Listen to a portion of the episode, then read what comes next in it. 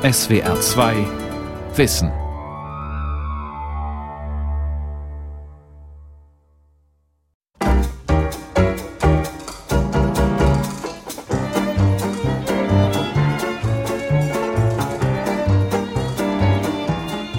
Man hat immer gehört vom großen Glamour Berlin und man hat gehört von dieser schnelllebigen Zeit dort und wieder hat man auch bewundert und hier hat man es erfahren. Das ist Deutschland, der Berlin der 20er Jahre oder der, dieser Zeit, die ja alle ziemlich atemlos gemacht hat. Ich will schreiben wie Film. Denn so ist mein Leben und wird noch mehr so sein. Und wenn ich später lese, ist alles wie Kino. Ich sehe mich in Bildern. Irmgard Coins Roman Das kunstseidene Mädchen. Eine Sendung von Eberhard Falke.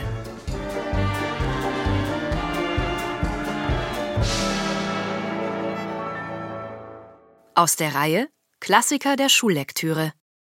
Humor wie ein dicker Mann, Grazie wie eine Frau, Herz, Verstand und Gefühl. Was wollen Sie mehr? Noch ein halbes Jahrhundert später erinnerte sich die Schriftstellerin Irmgard Keun an die Lobesworte von Kurt Tucholsky für ihren Roman Das kunstseidene Mädchen.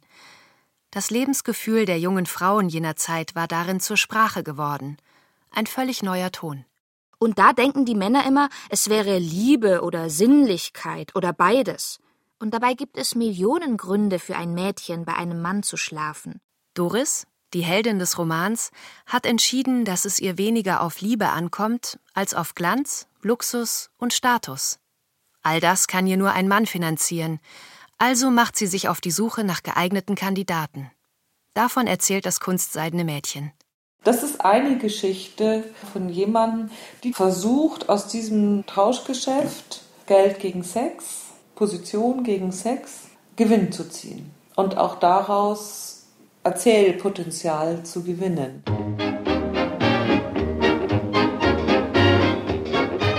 Nach dem Ersten Weltkrieg hatte eine neue Zeit begonnen. Wo vorher das Kaiserreich gewesen war, war nun die Republik. Statt steifer Standesunterschiede gab es plötzlich eine hohe soziale Mobilität. Das zeigte sich vor allem in der neuen Weltmetropole Berlin. Vorher hatten Theater, Oper und Kurkonzert das kulturelle Leben beherrscht. Nun traten die Massenmedien Schallplatte, Kino und Radio ihren Siegeszug an. Das Verhältnis der Geschlechter veränderte sich. Immer mehr Frauen waren berufstätig. Das war diese ganz männerarme Zeit, die vielen, vielen Männer, die gefallen sind. Dann kam die Inflation und hat viele bürgerliche Mädchen um ihr erwartetes zu erbendes Vermögen gebracht und sie mussten einfach alle arbeiten.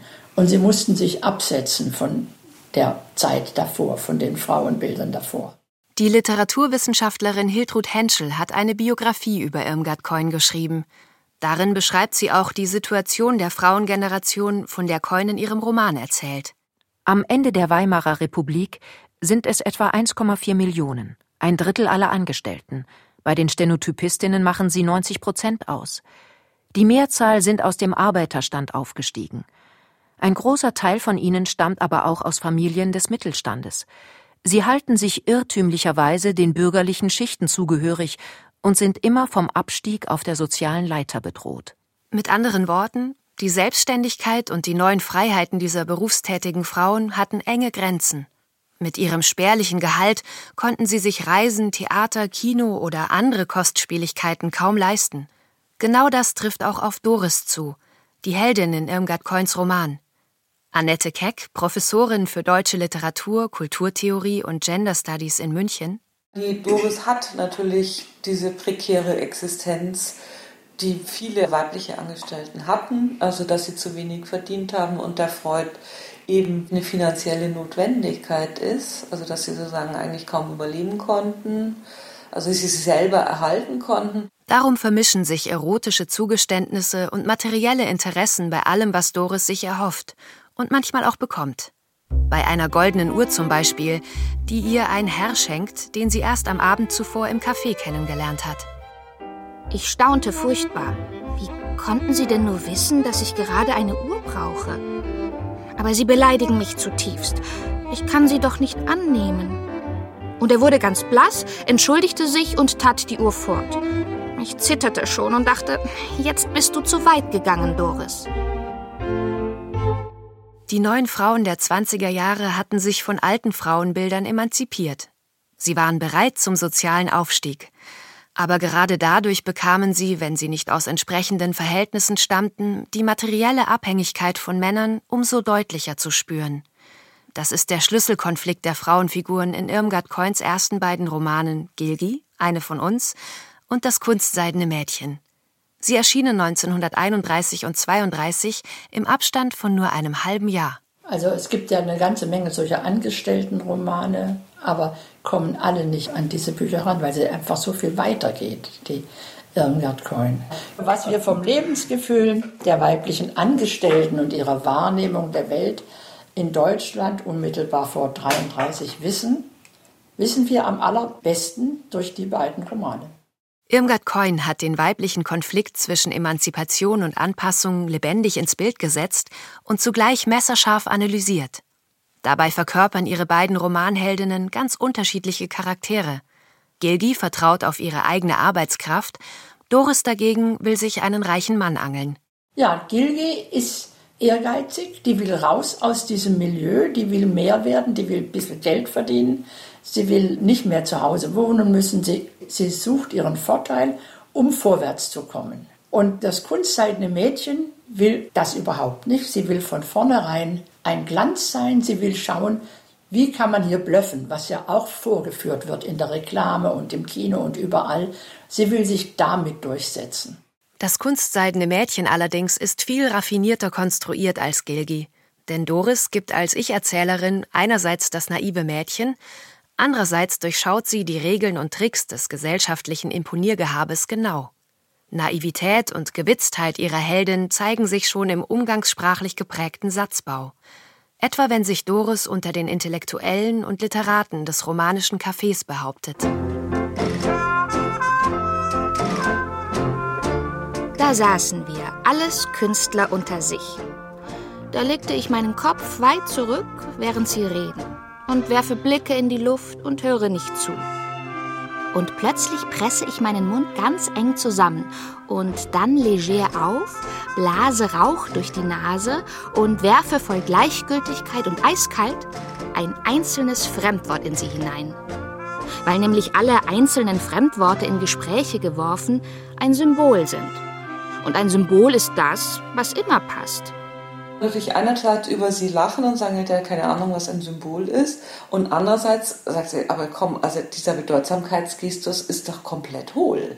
Das ist die Kunst dieser Erzählweise, die natürlich weiß, was ein Symbol ist, aber indem sie diese pseudonaive Perspektive dieser Figur nutzt und die so einsetzt, dass sie das vorführt, schafft sie sozusagen eine satirische Entstellung. Und das ist, finde ich, eine sehr kunstvolle Erzählhaltung die die kann. Und da ist sie wirklich die Meisterin. Die Qualitäten des Romans wurden bei seinem Erscheinen 1932 sofort erkannt. Das Echo im In- und Ausland war riesig und reichte bis nach New York. Fragt man aber nach dem Geheimnis dieses Erfolgs, dann finden sich nur wenige Hinweise. Irmgard Coin selbst erzählte 1981 im Gespräch mit Christa Merker immerhin eine hübsche Anekdote über ihre Anfänge als Schriftstellerin. Das war irgendwie nichts Besonderes. Erst hatte ich Artikel für andere Sachen geschrieben. Und dann kam mir die Idee, irgendwie ein Buch zu schreiben. Und Alfred Döblin ermunterte mich auch dazu, den lernte ich in Köln kennen. Und dann sagte er, schreiben Sie doch endlich auch ein Buch. Das lag sowieso irgendwie in meiner Absicht. Und das gab mir dann noch irgendwie einen besonderen Anstoß. Und daraufhin habe ich Gilge geschrieben. Ja, sie war ein Shootingstar und so hat sie sich auch sehr inszeniert. Geboren wurde Irmgard Coin am 6. Februar 1905 in Berlin. 1913 zog die Familie nach Köln, weil der Vater dort Firmenteilhaber und Geschäftsführer wurde. Mein Vater war Fabrikant.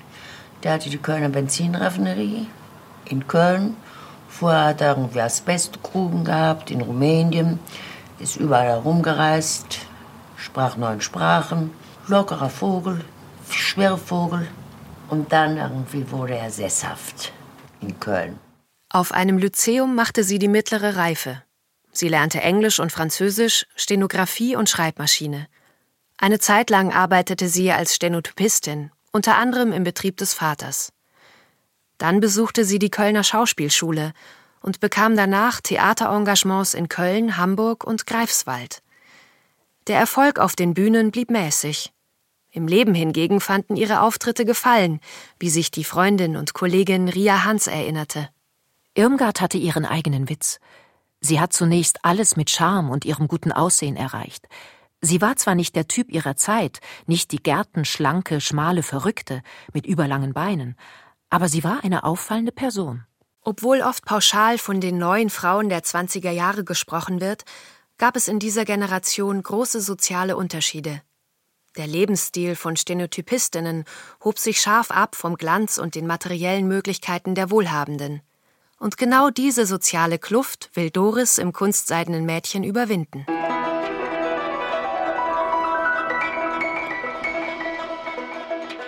Ich will so ein Glanz werden, der oben ist. Mit weißem Auto und Badewasser, das nach Parfüm riecht. Und alles wie Paris. Und die Leute achten mich hoch, weil ich ein Glanz bin. Und werden es dann wunderbar finden, wenn ich nicht weiß, was eine Kapazität ist. Und nicht runterlachen auf mich wie heute. Ich werde ein Glanz. Und was ich dann mache, ist richtig. Nie mehr brauche ich mich in Acht nehmen. Nichts kann mir mehr passieren an Verlust und Verachtung. Denn ich bin ein Glanz. Halb schwägerisch, halb flehentlich wünscht sich Doris vor allem drei Dinge. Reichtum, wie sie ihn aus dem Kino kennt, einen gesicherten, unangreifbaren sozialen Status und die Anerkennung ihrer Persönlichkeit, obwohl sie den bürgerlichen Bildungserwartungen nicht entsprechen kann. Dass es auf den Boulevards der Metropole nicht auf Sein, sondern auf Schein ankommt, das weiß Doris intuitiv. Darum stiehlt sie einen Pelzmantel, der es ihr erlaubt, so aufzutreten, als wäre sie bereits eine große Dame. Und sie weiß, weil sie nichts besitzt, muss sie sich das, was sie haben will, erst einmal andichten. Ich denke, dass es gut ist, wenn ich alles beschreibe, weil ich ein ungewöhnlicher Mensch bin. Ich denke nicht an Tagebuch. Es ist lächerlich für ein Mädchen von 18 und auch sonst auf der Höhe. Ich will schreiben wie Film, denn so ist mein Leben und wird noch mehr so sein. Und wenn ich später lese, ist alles wie Kino. Ich sehe mich in Bildern. Doris Tagebuch soll nicht von dem handeln, was sie ist, sondern von dem, was sie werden möchte.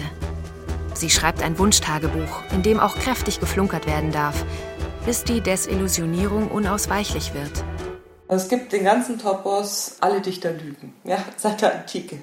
Und was macht sie? Sie dreht es noch einmal um und nimmt diesen Topos auf und wendet es in etwas, das jemand sozusagen sein Leben sich erzählt als fabelhaftes Leben. Also das ist diese Figur. Also die lebt ja, um zu erzählen.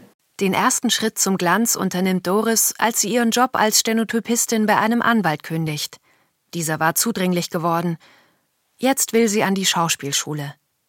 Mit einer leicht anzüglichen Tanznummer bezirzt sie den Direktor und wird aufgenommen. Nun sitzt ihr der Vater wegen des künftig fehlenden Einkommens im Nacken.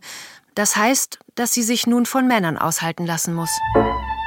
Ich muss glatt einen finden für meine Kleider und für 50 Mark monatlich für zu Hause, damit Ruhe ist. Und wenn ich dann sage, woher ich das Geld habe, schmeißt er mich raus in moralischer Empörung. Aber wenn ich gar nichts sage, fragt er auch nicht, wo das Geld her ist.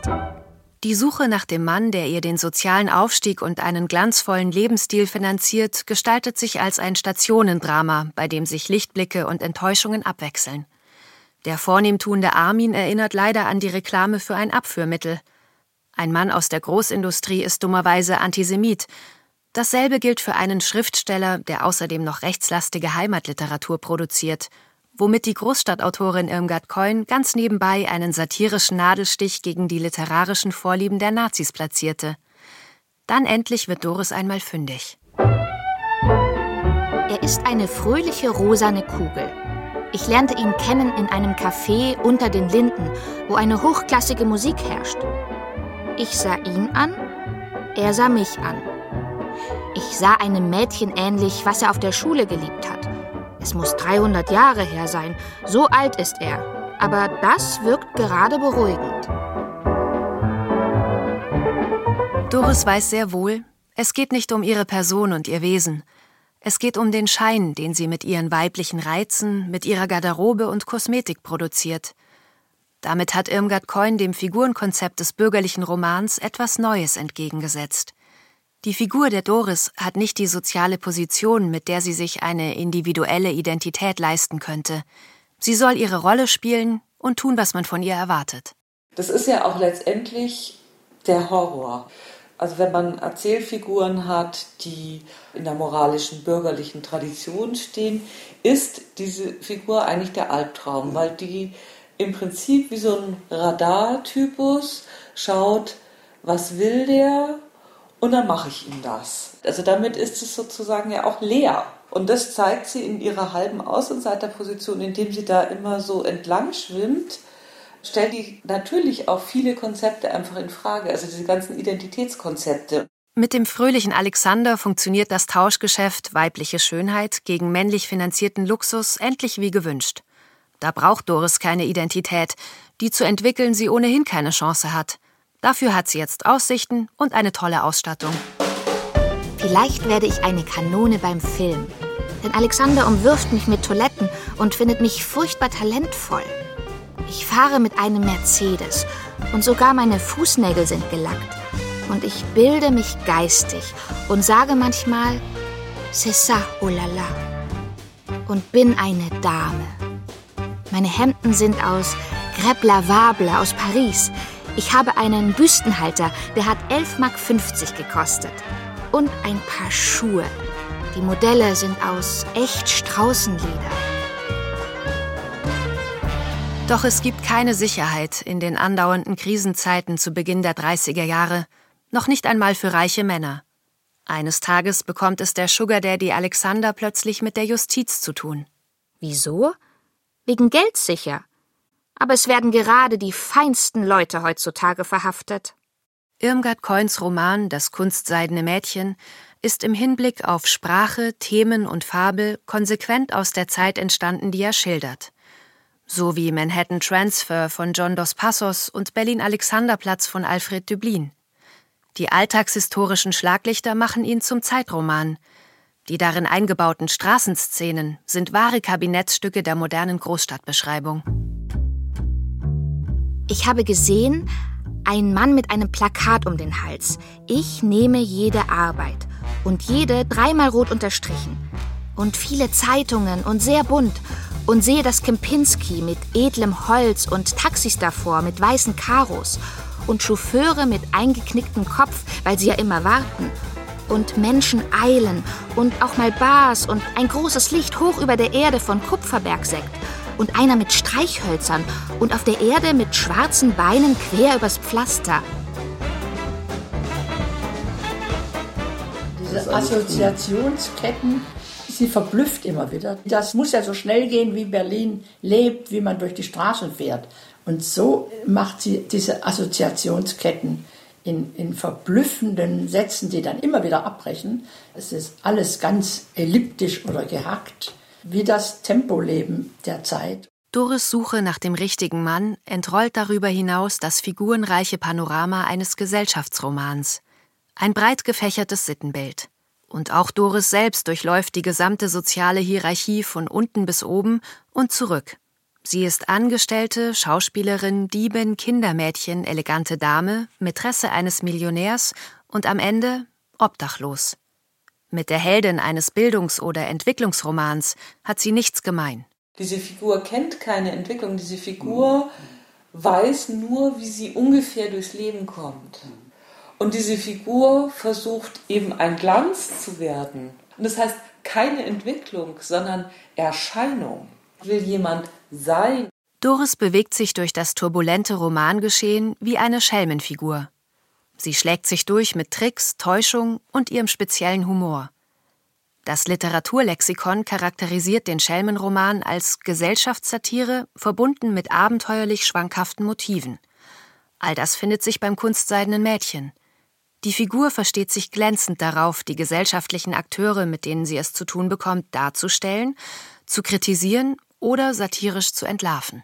Wenn eine junge Frau mit Geld einen alten Mann heiratet wegen Geld und nicht sonst und schläft mit ihm stundenlang und guckt fromm, dann ist sie eine Heilige und deutsche Mutter von Kindern und eine anständige Frau. Wenn eine junge Frau ohne Geld mit einem schläft ohne Geld, weil er glatte Haut hat und ihr gefällt, dann ist sie eine Hure und ein Schwein. Wie sie das durchschaut, diese Sprache hat einen doppelten Boden. Der eine ist diese naive Oberschicht und sie geht drunter und oft deckt sie das alles auf. Wie gelang Irmgard Coin das alles? Hatte sie Vorbilder? Im Gespräch mit Christa Merker erzählte die Autorin später. Also direkte Vorbilder, die hatte ich nie. Die hätte ich auch abgelehnt. Denn ich wollte ja irgendwie also ich sein. Ich, ich, ich. Das war die Hauptsache. Außerdem spiele ich sehr gern. Es sind auch Rollen irgendwie, die ich gerne spiele. Das macht mir Spaß. Ich hantiere mit den Figuren. Ich spiele mit allen. Das sind alles meine Rollen. Irmgard Coin war eine interessierte und genaue Beobachterin mit großem Einfühlungsvermögen. Bei manchen Themen besaß sie eigene Erfahrungen, etwa mit der Arbeitswelt und dem Theater. Auch im Umgang mit Männern hatte sie Übung. Außerdem unternahm die junge Schriftstellerin regelrechte Erkundungen in gesellschaftlichen Randgebieten.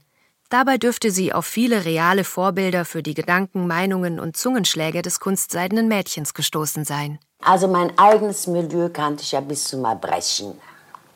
Das war mega langweilig.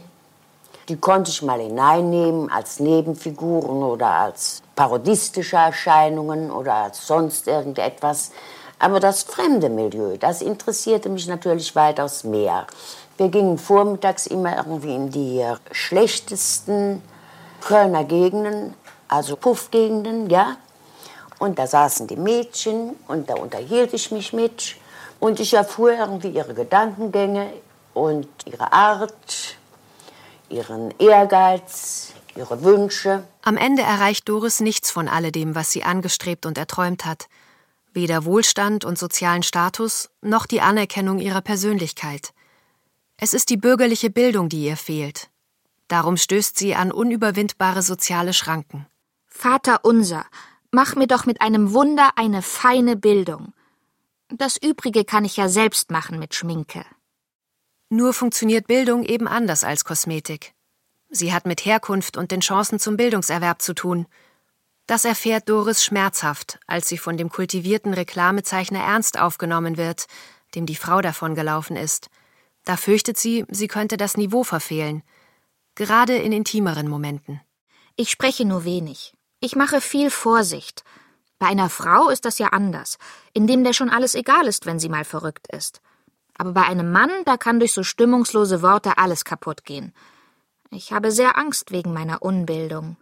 Ernst wäre eine gute Partie. Aber aus dem Verhältnis mit ihm kann nichts werden, weil er eine bürgerliche Bildung hat und sie nur ein paar Schlager wie Das ist die Liebe der Matrosen trällern kann.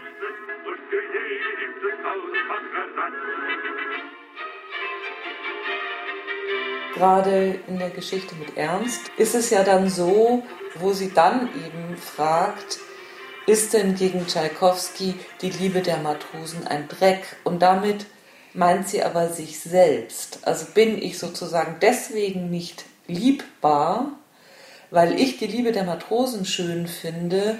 Und da wird sehr genau ein sozialer Unterschied klargemacht. Und zweitens wird auch klargemacht, dass das eine weniger wert ist als das andere und dass sozusagen dieses bürgerliche Liebesverständnis, was Ernst produziert, letztendlich nur über Tschaikowski geht. Irmgard Coin war lange vergessen. Als sie 1977 wiederentdeckt wurde, galt sie vielen Feministinnen als Vorläuferin. Sie selbst wollte sich aber in keine Schublade stecken lassen. Ich war ja irgendwie von Anfang an, seit ich denken kann, selbst emanzipiert.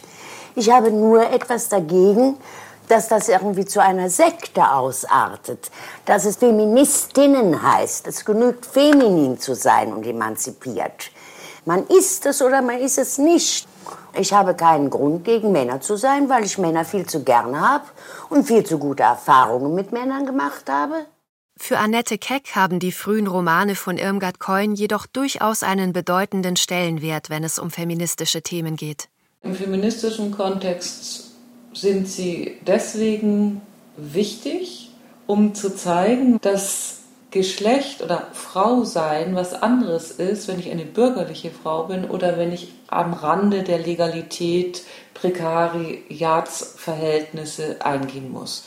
Und da ist die große Leistung dieses Romans, dass es sehr stark zeigt, dass Geschlecht keine rein biologische oder irgendwas geartete Kategorie ist, sondern wie stark die Positionen der Geschlechterdifferenz auch an sowas geknüpft sind wie soziale Existenz, Legitimität der eigenen Existenz und damit auch einen Ort in der Gesellschaft zu haben, der auch eine politische Artikulationsmöglichkeit bietet. Am Ende schlägt das kunstseidene Mädchen hart auf, in der sozialen Wirklichkeit der einfachen Leute, zu denen sie selbst gehört. Die Möglichkeit zur gesellschaftlichen Selbstbehauptung bleibt Doris verwehrt. Nicht besser erging es in dieser Hinsicht der Schriftstellerin Irmgard Keun. Als 1933 die Nationalsozialisten an die Macht kamen, wurden ihre Bücher sofort auf Verbotslisten gesetzt, beschlagnahmt und vernichtet. Die Begründungen lauteten, es handle sich um Asphaltliteratur mit antideutscher Tendenz. Was wäre aus ihr geworden, wenn ja. nicht 33 gekommen wäre? Nicht? Die war ja so viel berühmter im Ausland als meinetwegen Brecht. Die ist ja überall rezensiert worden. In Amerika, England, in, in Frankreich enorm. Und dann war Schluss auf einen Schlag. Am 5. Mai 1982 starb Irmgard Keun in Köln. Seitdem hat ihr Werk Klassikerstatus erreicht. Den Tauschhandel Schönheit und Sex gegen Geld und Status, den das kunstseidene Mädchen so vielseitig durchleuchtet, gibt es immer noch. Und der Wunsch, ein Glanz zu sein, ist in Zeiten von Selfies, Modelshows und Social Media verbreiteter denn je. Ich würde sagen, dieser Roman wird immer aktueller.